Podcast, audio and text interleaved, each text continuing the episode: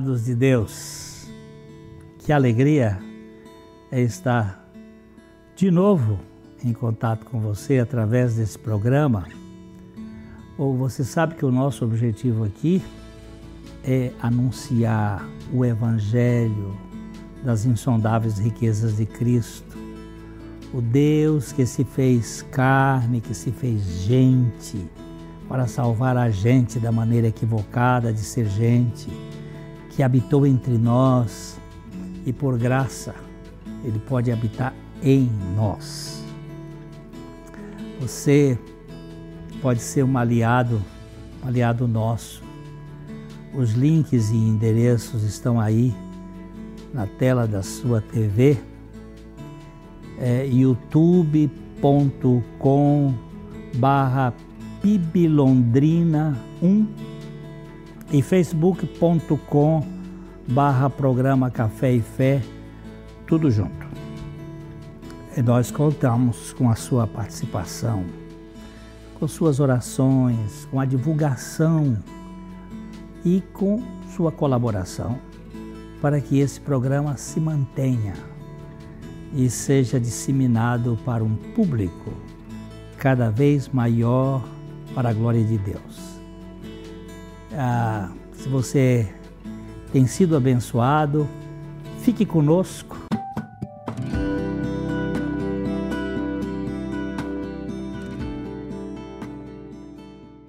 O mal que habita em mim. Esse é um livro de Chris Langard. Esse homem ele é um missionário pela Mission to the World, é uma agência presbiteriana, e ele atualmente serve na Eslovênia. É um homem que escreveu alguns livros e esse livro particularmente é um livro que eu recomendo para todo cristão, porque ele vai lidar com a batalha que todo cristão enfrenta, a luta contra aquele mal que todo ser humano tem dentro de si, que é o pecado. É uma obra simples, não é um livro muito grande, mas ele é muito objetivo e muito preciso para sintetizar e ele resumir algo que o puritano John Owen já falou a esse respeito. Só que ele faz de uma maneira, como eu falei, mais uh, sintetizada, mais simples e numa linguagem mais acessível para nós que muitas vezes não estudamos teologia de maneira mais profunda. Ele foi escrito buscando responder a uma pergunta que nós encontramos aqui já no prefácio. Ele diz o seguinte: Se Deus me redimiu do pecado e me deu seu Santo Espírito para me santificar e me dar forças contra o pecado, por que eu continuo a pecar? O autor ele, ele se vale da luta que Paulo relatou ah, sobre o pecado num determinado momento, inclusive, ele usa aquele texto de Romanos 7 para entender algumas questões fundamentais dessa luta, dessa guerra contra o pecado. Tem algumas, alguns pontos que ele coloca, por exemplo, aqui uh, ele coloca quatro verdades-chave a esse respeito. Primeiro, o fato do pecado habitar em nós é uma lei, é algo imutável.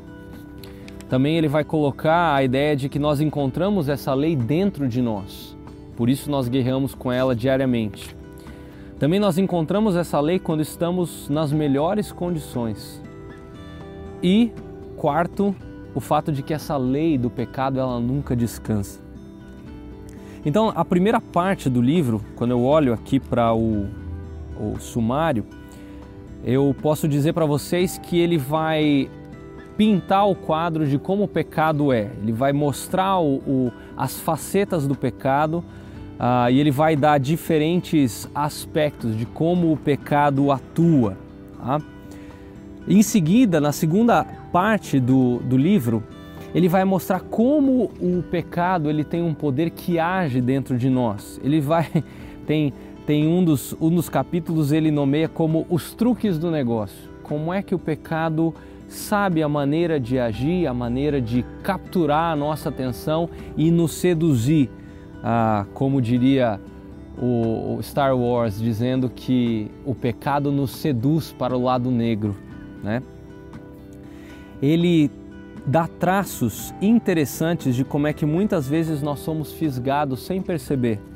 Ele nos mostra de como nós somos fisgados pelo pecado. Olha só. Quando a sua imaginação não puder se desligar das imagens do pecado da carne, você está fisgado. Quando você não pode parar de pensar como o Beto, aquele novo rapaz do departamento de propaganda que respeita você muito mais do que o seu marido em sete anos de casamento, você está fisgada. Quando você fica até altas horas, todas as noites, tentando equilibrar seu orçamento e sempre termina brincando com a ideia de cortar o seu dízimo pela metade, você está fisgado. Quando a sua esposa esteve pedindo uma máquina de costura por 18 anos e você sempre protelou a compra porque não podia justificar a despesa extravagante e, no entanto, todas as tardes a caminho de casa, você diminui a marcha quando passa por um revendedor conhecido de carros e se imagina num carro de luxo, conversível. Adivinha o que é isso? É o pecado fisgando você. O autor termina o livro dando sugestões práticas de como nós podemos fazer morrer a nossa natureza pecaminosa.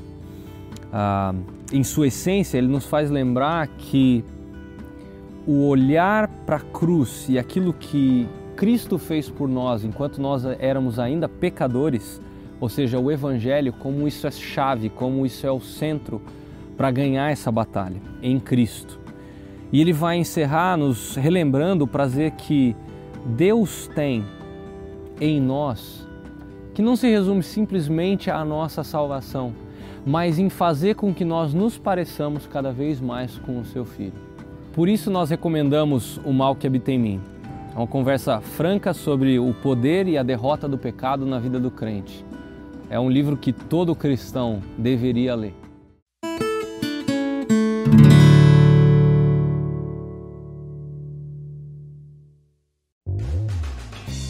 A Livraria PIB Londrina procura selecionar cuidadosamente seus títulos e autores a fim de oferecer um conteúdo alinhado com o Evangelho de Jesus Cristo bíblias, livros de teologia, devocionais, literatura infantil, biografias, comentários bíblicos e muito mais. Dispomos também de um acervo de CDs e DVDs das mais de 5 mil mensagens ministradas na primeira Igreja Batista em Londrina. Visite a Livraria PIB Londrina e conheça ainda mais.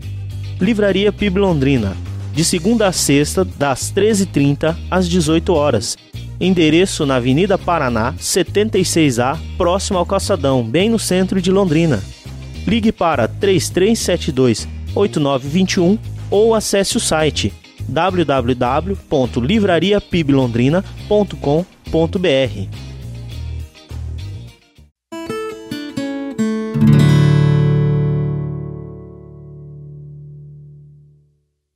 Hoje nós nós gostaríamos de falar sobre a importância da igreja, a igreja de Cristo, nas nossas vidas.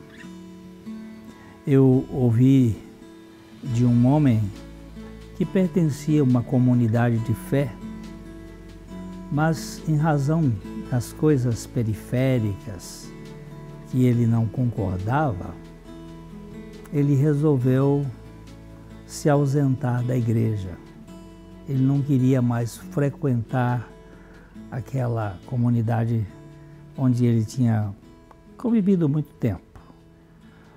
É, a sua vida de cunho espiritual foi, aos poucos, ficando fria e ele se tornou ainda mais crítico e indiferente. A sua vida foi murchando.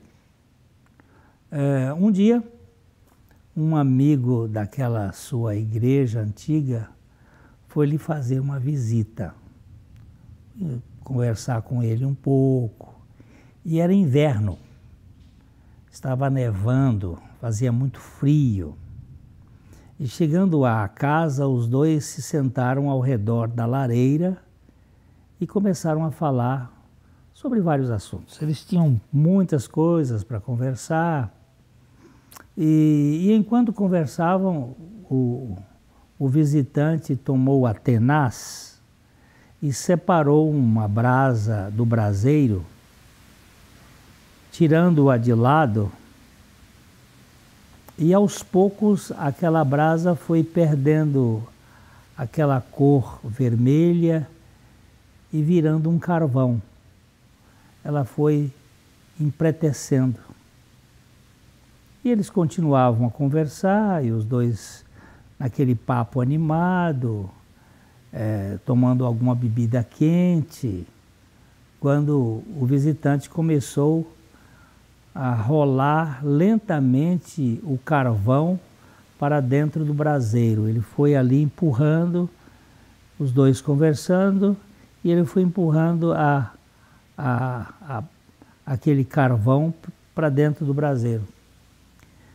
Logo que aquele tição foi incendiado e uma brasa incandescente tomou o seu lugar na fogueira, o...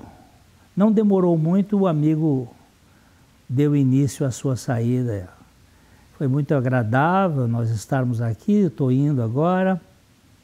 Então o dono da casa lhe agradeceu a visita e a ilustração sem palavras. Ele ficou ali vendo como o amigo era sábio e lhe explicou o valor da comunhão. Ele tirou a brasa do braseiro, colocou de lado, até que a brasa foi ficando aquele carvão. Depois ele pegou e voltou de novo e ela se encandeceu. Nós não precisamos concordar com tudo, mas ninguém se desenvolve espiritualmente em sua, em sua participação na comunhão comunitária sem esta participação. Você não pode. A igreja não é uma invenção sociológica. Ela é uma realidade espiritual. Ela não é simplesmente o, o agregar de pessoas, mas ela tem aquele sentido do corpo de Cristo Jesus disse uma coisa muito interessante: onde dois ou três estiverem reunidos em meu nome, eu estarei no meio deles. Isso está escrito em Mateus capítulo 18, verso 20. Onde dois ou três, aqui nós temos uma igreja, dois é uma igreja. Dois ou três estiverem reunidos em meu nome, eu estarei no meio deles. Esta é uma primeira bênção de uma comunidade. Qual é a primeira bênção de uma comunidade? A presença de Jesus. Ele disse: Onde dois ou três estiverem reunidos em meu nome, aí eu estou no meio deles. A presença de Jesus é a bênção mais significativa da reunião dos irmãos. Deus é comunitário. A Trindade é Deus em família. E a igreja é a comunidade da Trindade. Nós não podemos pensar na igreja apenas como a reunião de um grupo qualquer, é de uma família. Você repara para há um só Deus, mas ele é ele é trino o Pai, o Filho e o Espírito Santo se relacionam numa verdadeira intimidade. E a igreja é a família da Trindade. Nada pode ser mais significativo do que a certeza da presença de Jesus no seio de uma família, de uma família cristã. É, olha, Aqui nós estamos nesse programa, mas aqui eu tenho dois irmãos que estão ali cuidando dos detalhes e aqui nós estamos como família, como igreja de Deus. É, quem não preza a comunhão na igreja não tem prazer em Jesus. Eu, eu não vou à igreja por obrigação. Eu vou à igreja por alegria, por prazer de estar onde Jesus disse: se dois ou três estiverem reunidos, eu estou ali. Eu quero estar nesse ambiente onde Jesus está. A segunda bênção tem como base o deleite nos irmãos. No Salmo 16, versículo 3, a palavra de Deus diz o seguinte: Quanto aos santos que há na terra, quanto aos santos que há na terra, são eles os notáveis, nos quais tenho todo o meu prazer. É, quando o meu time de futebol joga, eu tenho prazer em ir lá para assistir o meu time jogar e quando ele vence eu me alegro com ele, com aquela turma toda. É, é um prazer muito, muito significativo aqui na Terra, mas quando os meus irmãos se reúnem para contar as suas bênçãos, para contar as suas lutas, para orar juntos, para estarmos juntos, isto é um prazer. Ele diz assim: quanto aos santos que há na terra, eles são os notáveis nos quais eu tenho o meu prazer. Então, primeiro é a presença do Senhor, segundo é a questão do prazer de estar com os santos de Deus. Santo aqui não é uma pessoa perfeita, é aquele que foi separado por Deus para Deus. Todo crente em Cristo Jesus é um santo. A Bíblia trata isso com muita clareza.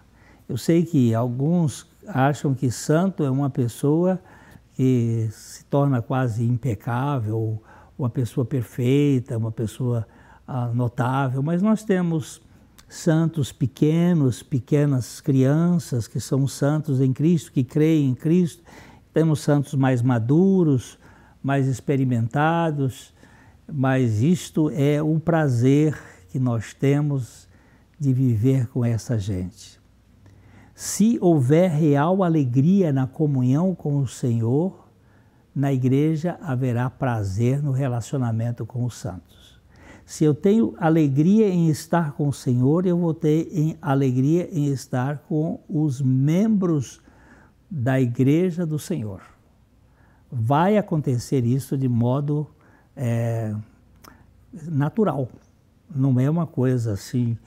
Não é para. Eu não vou à igreja para exibir a roupa ou a coisa para mostrar talentos e coisas assim. É para é a comunhão e a, o relacionamento de intimidade uns com os outros.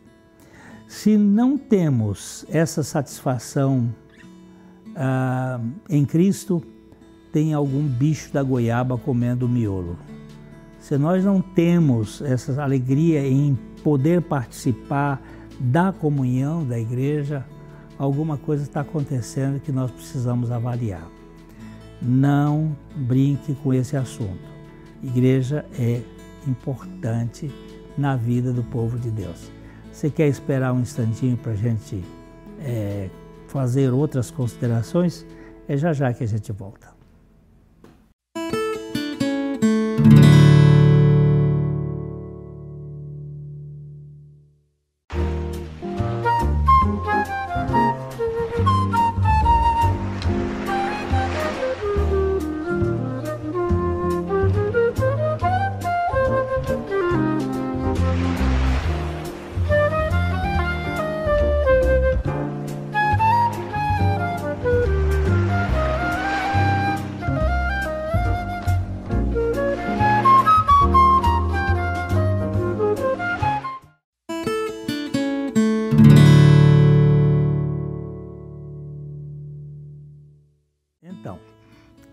Estava falando sobre esse, esse prazer que a gente tem ou deve ter em ter comunhão na igreja, ter alegria, ter prazer nisto.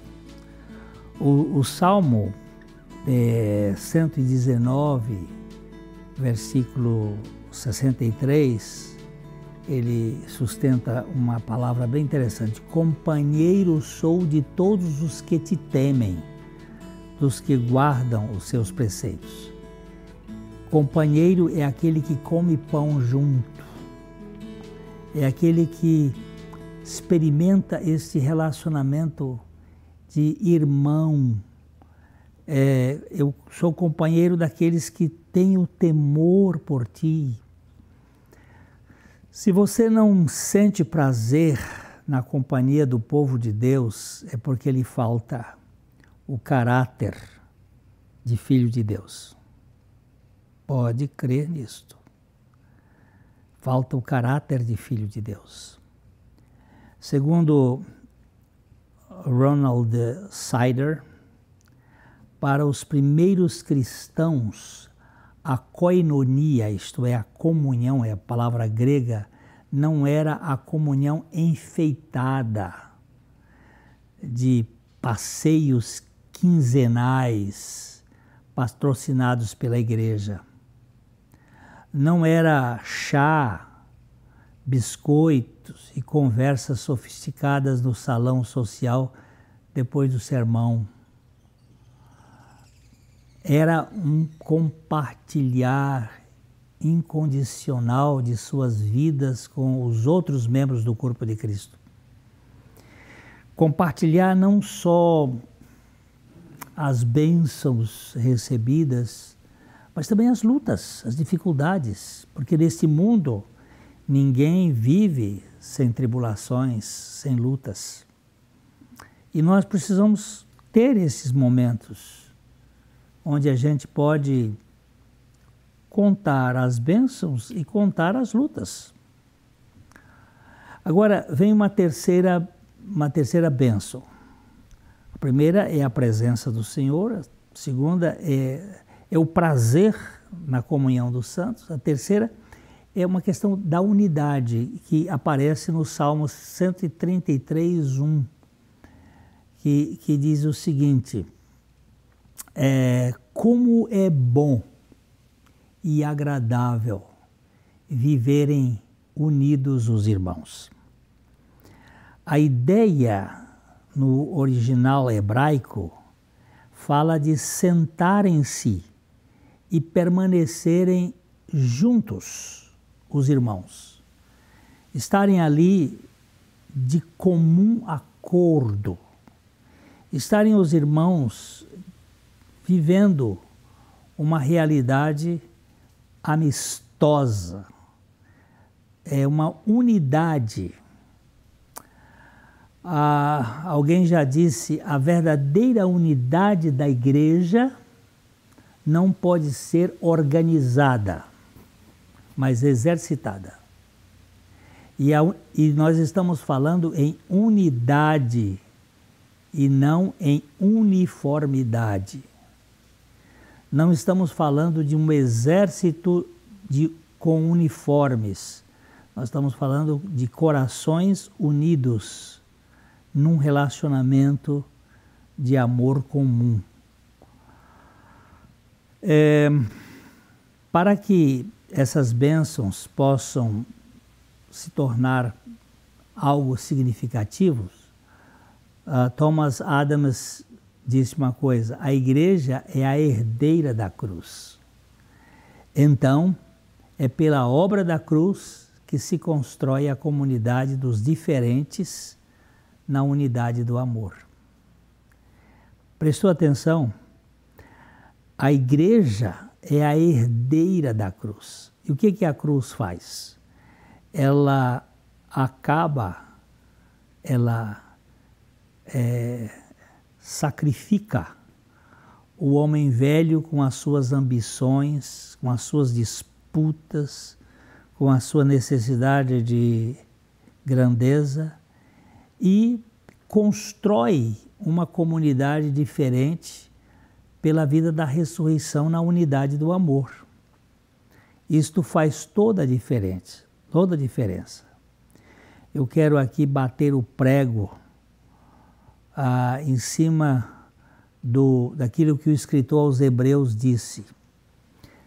É, Hebreus capítulo 10, verso 25, a palavra de Deus diz assim: Não deixemos de congregar-nos, como é costume de alguns.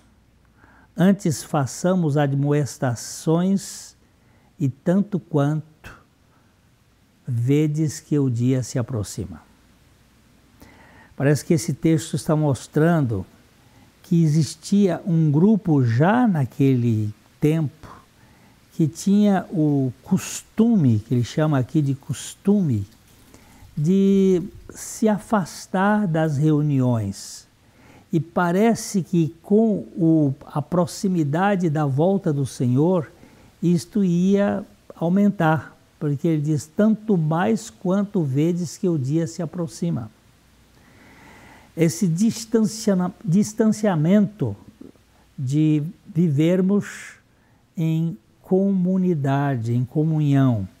E mais agora, você e eu às vezes, ah, hoje eu não vou para a reunião porque eu tenho aqui o Café e Fé, eu tenho aqui um programa, eu fico assistindo e acaba, sabe, isso é bom, isso aqui é bom, mas isso não vai suprir as outras necessidades, que é o relacionamento que você tem que ter com a sua comunidade de fé. Esse mau costume de alguns é um prejuízo para todos, porque nós não, não somos na, na missa, no culto, nas nossas reuniões, nós não somos apenas é, audientes nós temos que ser participantes.